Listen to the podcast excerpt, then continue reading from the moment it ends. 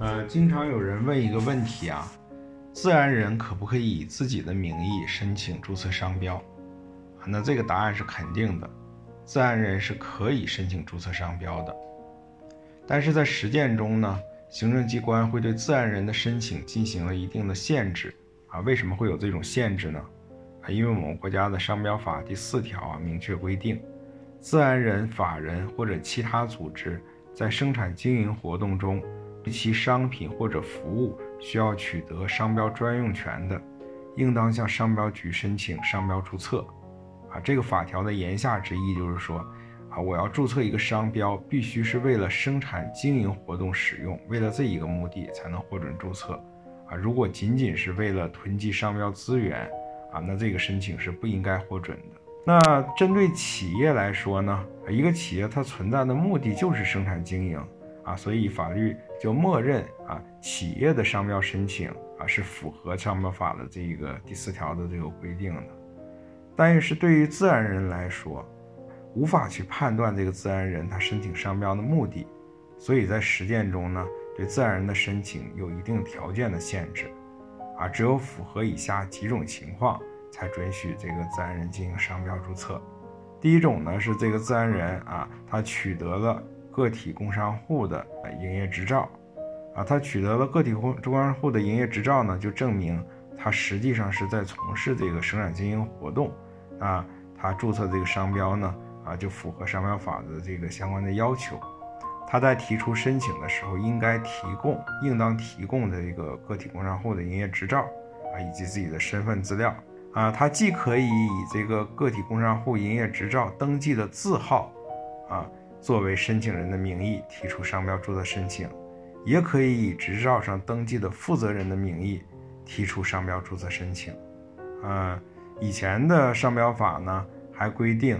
这个个体工商户只能以他这个营业执照上所确定的这个营业范围，啊，只有在这个范围内进行商标注册的商品的选择。但是新的商标法呢，已经取消了相关规定，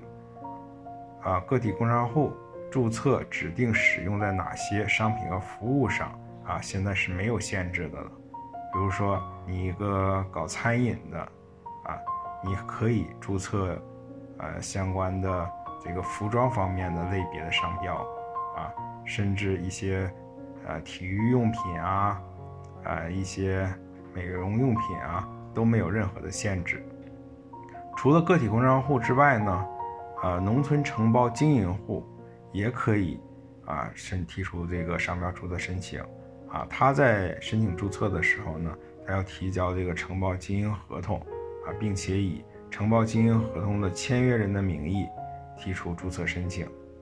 呃，这里还需要说明的是啊，无论是你以个体工商户的字号提出申请啊，还是以啊个体工商户的负责人的名义提出申请，还是以农村承包经营户的这个承包合同的签约人的名义提出申请，一旦这个商标获准注册之后，啊，在后续的程序中都可以算作。这个自然人他申请的注册商标，即使以后这个个体工商户注销了，啊，这个农村承包经营户这个承包合同，啊解除了，但是这个商标呢，并不当然的，呃失效，仍然是由这一个人享有。这一个人呢，他可以去转让这个商标，许可这个商标，啊，当这个商标被侵权的时候呢，他可以去。以权利人的身份进行维权，啊，这些呢都不受任何的影响，啊，但是当这个人想把这个商标转给其他的自然人的时候呢，那这个受让人啊也得有这个个体工商户的营业执照，或者是这个农村承包经营户的这个承包合同，啊，这个是关于自然人的注册。那最后还要说明的是呢，啊，这个只是这种限制只是针对中国。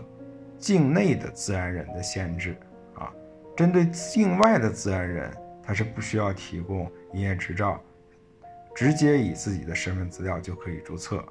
这个呢，主要是考虑到中国加入的一些国际条约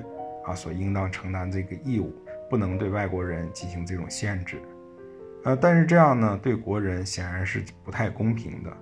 而且纵观全世界的商标法，基本上是没有对自然人注册商标进行限制的。这个已经不太符合啊现在的这个普遍的国际上的法律规定啊。那将来在修改商标法的时候呢，是很有可能对这一条进行修改的。